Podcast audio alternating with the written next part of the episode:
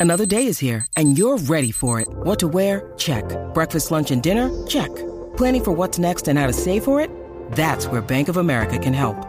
For your financial to dos, Bank of America has experts ready to help get you closer to your goals. Get started at one of our local financial centers or 24-7 in our mobile banking app. Find a location near you at bankofamerica.com slash talk to us. What would you like the power to do? Mobile banking requires downloading the app and is only available for select devices. Message and data rates may apply. Bank of America and a member FDIC.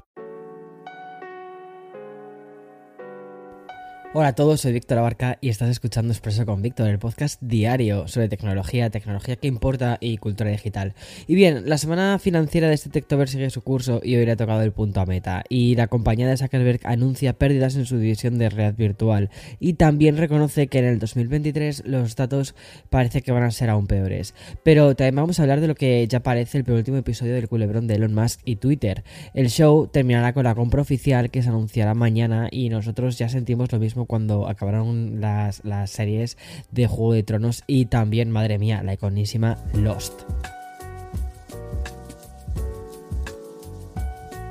¿Te acuerdas de cómo terminó Lost o del final de Juego de Tronos? Bueno, pues cada vez que una serie que se convierte en un evento social y se eh, acerca, ¿vale? Pues los, los eh, anglosajones lo llaman como series final. Y el mundo pues parece como que se queda justo en esos momentos, parece que se queda quieto porque no quiere perderse ni un solo detalle de lo que va a suceder y sobre todo pues para saborear también pues los últimos minutos de ese show. Pues bien, creo que ya podemos confirmar que entre hoy y mañana vamos a vivir los últimos minutos del culerón del 2022. Y sí, es que Elon Musk va a comprar Twitter y con esto pues se acaba la serie, o al menos la primera parte de esta temporada que mm, es autoconclusiva. Pero también estoy convencido de que Elon nos va mm, eh, a dar bastantes noticias una vez que se ponga eh, a los mandos de la plataforma porque este hombre la verdad es que sabe generar noticias. Y de momento, y a la espera de la confirmación oficial, que seguramente llega mañana, lo que ya hemos tenido es el mayor performance del propio Elon. Y no me refiero al hecho de que haya cambiado su bio de Twitter y pusiese eh, Chief Tweet, sino que hizo una aparición en las oficinas de la compañía, atención, llevando eh, en la mano, ¿vale? Un lavabo, un lavabo, sí, un, un, fregadero. Bueno, pues como lo oyes en el vídeo, la verdad es que es un vídeo simplemente él entrando en las oficinas con un lavabo entre, en, sus manos y que además lo ha subido en el perfil de, de, Musk. Y tiene toda la pinta de que Elon Musk es de los que mm, explica al final eh, sus propios chistes. Además del vídeo donde mm, entra con el lavabo el, el multimillonario tuiteó la frase de Entering Twitter HQ. Let that sink in. Vale, o sea, como el sink. Sink es el kitchen sink. ¿Sabes? Eh, bueno, en fin, ya está, eso. O sea, esa es la autoexplicación. Bueno, da igual. Y mm, es, que a mí es un tipo de humor, es un tipo de humor apaleable que me parece muy divertido. Bueno, la aparición de, de Elon Musk en Twitter me recordó mucho a la escena eh, de la película de la red social, la película que es como una especie de... Es, es una de las grandes obras maestras millennial y nos mostraba el personaje de Mark Zuckerberg entrando en una reunión en batín y pijama y unas zapatillas de, de Star eh, de andar por casa. Y la diferencia entre ambos momentos es que uno está escrito por Aaron Sorkin y el otro, bueno, pues por eh, el hombre más rico del mundo. Y, o uno de los ricos, uno de las personas más ricas del mundo. Creo que ya no está entre las más ricas, pero bueno, o sea, perdón, ya no es la persona más rica, no está entre las más ricas, pero no es la más rica.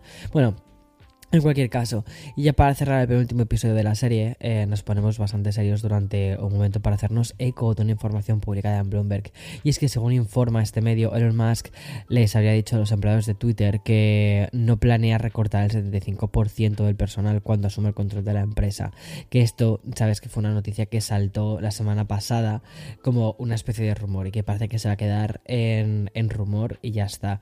Pero bueno, y si hace un momento te hablaba de, del Zuckerberg de la serie de la red social, ahora tengo que hablarte del real y de su compañía. Bueno, pues similar a como sucedió esta semana, Alphabet y Microsoft, pues fue um, Meta la que informó de los números de sus últimos tres trimestres y los titulares pues podrían ser casi un poquito película de terror al rollo Halloween.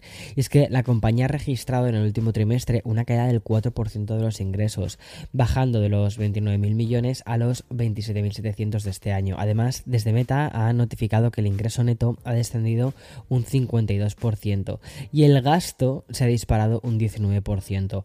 No podemos obviar, ¿vale?, el contexto actual y cómo está afectando a la industria tecnológica. Ya hemos hablado de esto también en los números que afectaron a Microsoft. Bueno, pues parece que también afectan a Meta.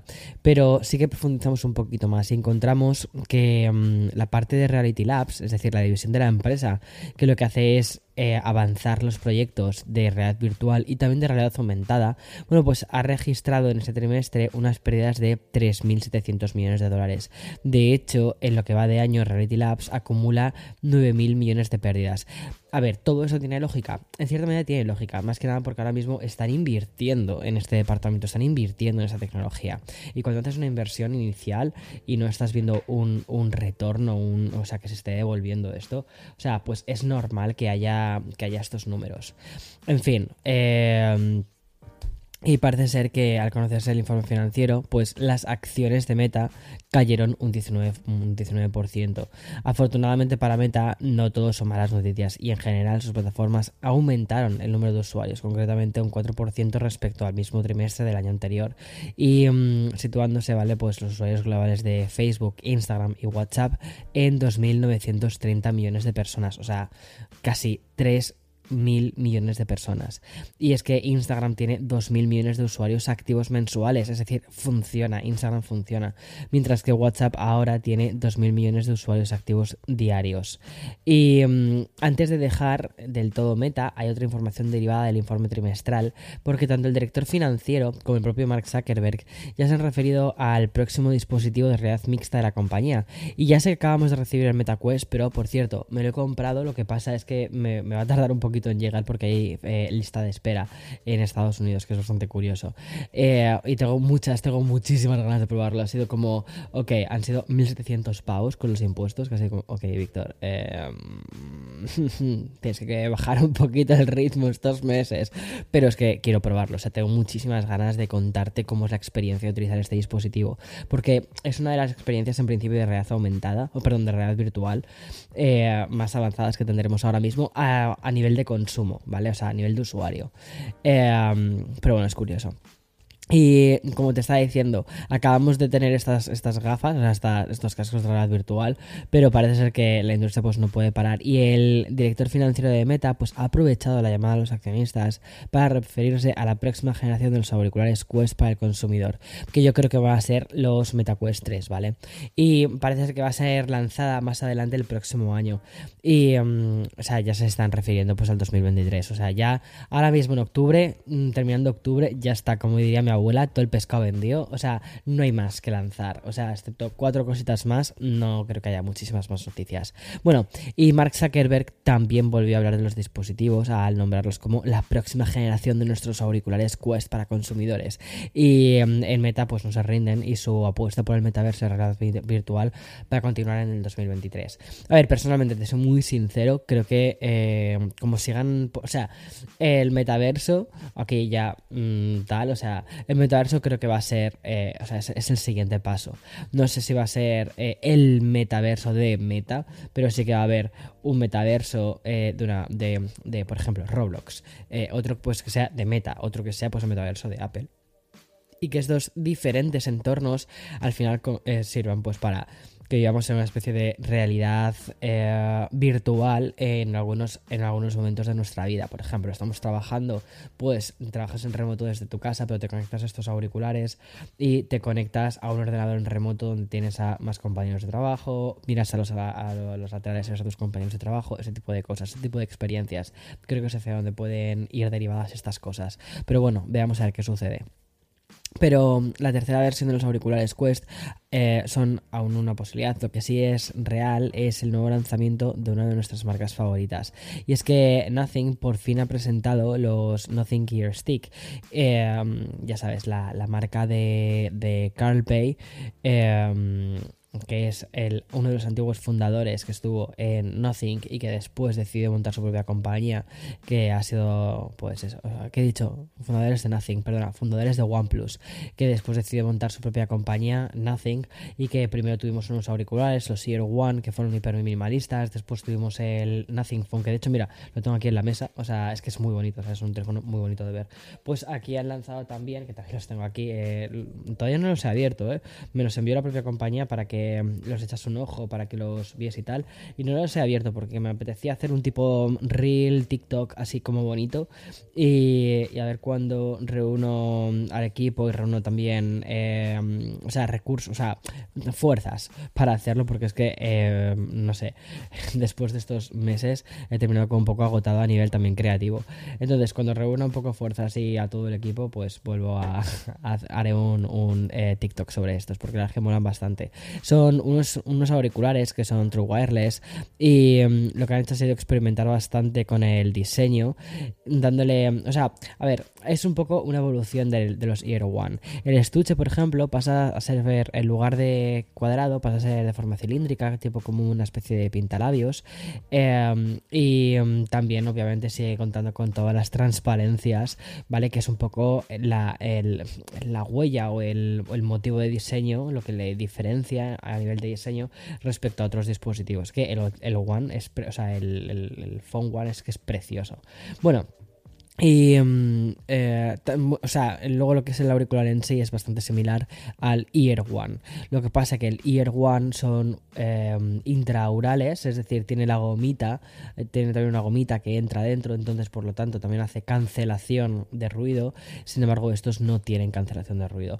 Sin embargo, una cosa que sí que comentan es que la calidad de sonido es un poquito mejor y cuenta con una cosa que llaman tecnología Bass Lock, que básicamente lo que es, un tipo de tecnología impulsada por inteligencia artificial y que mm, a través de un nuevo driver dinámico mejora bastante los graves y mejora bastante lo que es la calidad de sonido. Y luego tiene tres micrófonos que van a mejorar la llamada del teléfono y también van a entender si hay o no hay pérdida de, música a través del auricular. El precio al que se van a lanzar en España es de 119 euros y eh, en el 28 de octubre, o sea, ya. ¿Cuánto tiempo tardan? Pues mira, garantizan 7 horas de batería, de duración de la batería, y con la cajita 22. O sea que, bueno, pues es curioso. Eh, y hasta aquí la parte de Nocin. Y voy a acabar ya con un par de noticias muy breves. Y es que la primera de ellas nos lleva a Google, una de las compañías que durante esta semana además emitió el informe financiero. Y es que según han confirmado desde la propia empresa, el plan individual de Workspace pasará de los 15 gigas actuales al Tera. Bien, porque además es el que tengo. Todo esto sin coste adicional. Y es que la actualización de almacenamiento por fin va a poner en otro plano eh, también a los, a los planes que pagan por este servicio. Y es que hasta ahora Google ofrecía a los usuarios de Workspace el mismo espacio que tienen los usuarios de Gmail con una cuenta gratuita. O sea, es que no tenía sentido. De hecho, muchas veces decías, ¿por qué pago el Workspace? Solo pago el Workspace por tener el dominio con Google. O sea, no tiene sentido. Pero bueno, y ya por último, vale, una información que rima muchísimo con el panorama actual. Y es que en los últimos días hemos hablado de los nuevos planes de suscripción de Netflix y también de la subida anunciada por Apple esta misma semana. Y también YouTube Premium va a incrementar las suscripciones en algunos territorios. Por ejemplo, Estados Unidos será el próximo 21 de septiembre cuando el plan individual pase de los 17,99 a los 22,99 dólares. La verdad es que es una subida bastante alta, ¿eh? O sea, eh Uf, yo no sé qué hacer ahora mismo con esto. Y mm, a todas estas plataformas, dentro de muy poco, les debemos sumar otro nuevo nombre. Y es que según ha reconocido el CEO de Spotify durante una entrevista que le han hecho desde el Wall Street Journal, el site de streaming de origen sueco también plantea incrementar el precio de las cuentas premium en 2023. ¿Te acuerdas que te dije el otro día que no habían subido el precio? Pues aquí tenemos ya la subida, ya está anunciada. De momento no se ha anunciado el momento exacto en el que esto se va a producir, pero se va a producir. Y tampoco se ha dicho la cifra. Me imagino que va a ser un dólar, igual que ha sucedido con Apple Music. Eso sí, en lo que se ha referido al CEO es a la seguridad de que el incremento no va a implicar una pérdida de usuarios. Al final es eso, es, si te suben un dólar, vas a dejar de utilizarlo por un dólar. No, porque al final te sigue ofreciendo como muchísimas cosas positivas, no tener toda tu música en la nube, escucharlo desde donde te dé la gana, un catálogo prácticamente infinito, pues eso, y dices, continúo con esto porque esto es muchísimo eh, más barato que incluso comprarme un CD, o sea, ya está. En fin, y además, ¿hace cuánto tiempo no nos compramos un CD? Pues EON y hasta aquí eh, todas las noticias que tenía que contarte. Eh, como siempre, mañana va a ser mejor. Chao, chao.